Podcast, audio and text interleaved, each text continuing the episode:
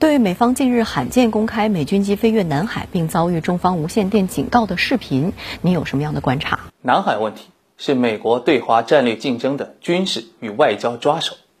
从今年五二零所颁布的美对华战略方针文件里就体现得非常清楚。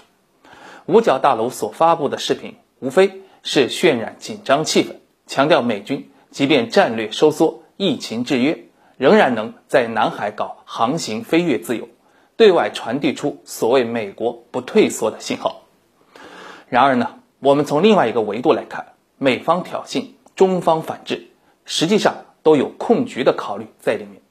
像视频里反复出现了美国飞机显示器的镜头，里面传输着实时高度、速度和方位数据，表明他们的抵近也是讲策略，避免发生越线等严重事态。而国际公共频道里的中方喊话。也表明，早在我们的全程监控中，来也无意自讨没趣。中美双方实际处于一种实力对话的状态。我来，我偏要来；我赶，我偏要赶。看似有些例行公事，但背后反映的是国家意志。谁能真正实现主张，最后还是要靠这些频繁的点到为止的较量来慢慢确定。我相信，中国在南海的利益终究会被维护。域外大国肆意妄为的宣示，不过是明日黄花。美国人在南海频频搞航行自由行动，推高军事化，甚至航母也来搅局。那么您对此又是如何看？美国航行自由行动搞了四十年，核心的指导原则是确保美国在公海及其空域自由行动权，保有战略咽喉水道和重要商业航路的控制力，便于美军跨战区快速部署。以南海为线。美基建的航行飞跃自由，无非两大块：一是公海自由航行权宣誓；二呢是针对中国南海天然岛屿进行所谓的领海无害通过宣誓，强调中国对领海范围的要求仅限于天然岛屿，无法扩及整个南海。但要指出的是，鉴于中美关系的重要性，避免竞合博弈失控，美军特别是军舰在南海搞航行自由，基本是。军舰关掉搜索雷达，无线电静默，无害通过时更是不停传。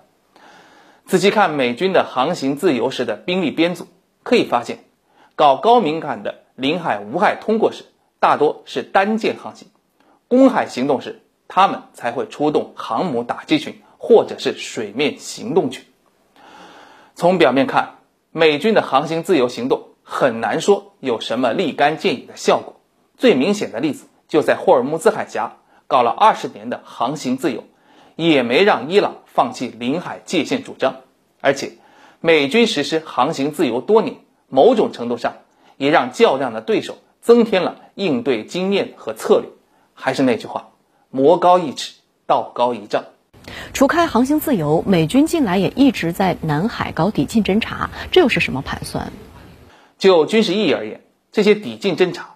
美方最在意的是攫取我方在南海的电子战斗序列，也就是雷达、无线通信和制导武器的部署和电子特征，从而有针对性的准备电子战措施。从公开的信息看，美机除了用无源和有源系统搜集频谱信号外，还经常故意用电子欺骗来制造与真实空情相似的假空情，引诱对方的雷达兵误报空情。进而刺激更多的电子设备开机，从而找到更多的隐蔽辐射源，建立详尽的频谱数据库。用美方的信号军官多特森上校的说法，美军未来不仅要保持传统的大功率的野蛮粗暴的电子压制手段，更要有小功率的智能的电子欺骗手段，包括往对方雷达里植入假目标回波，使其难以识别。而这一切的成功。都要靠平时日积月累的抵近侦察。正因为这种侦察的严重挑衅性，各国都会对这类的不速之客展开驱赶。像一六年利用非法的海牙仲裁决议，美军更肆无忌惮地加大南海方向的抵近侦察，中国军队予以有力回击。照前美太总司令布莱尔的说法，当遇到中方拦截时，美机的典型做法是拉起、瞭望。向指挥所报告，然后返航。总之，美机不光遭拦截驱离，就等于任务失败，就连受到中方语音警告，也标志着任务失败，因为你已经处于我方的监控之下。识相的做法就是掉头返航。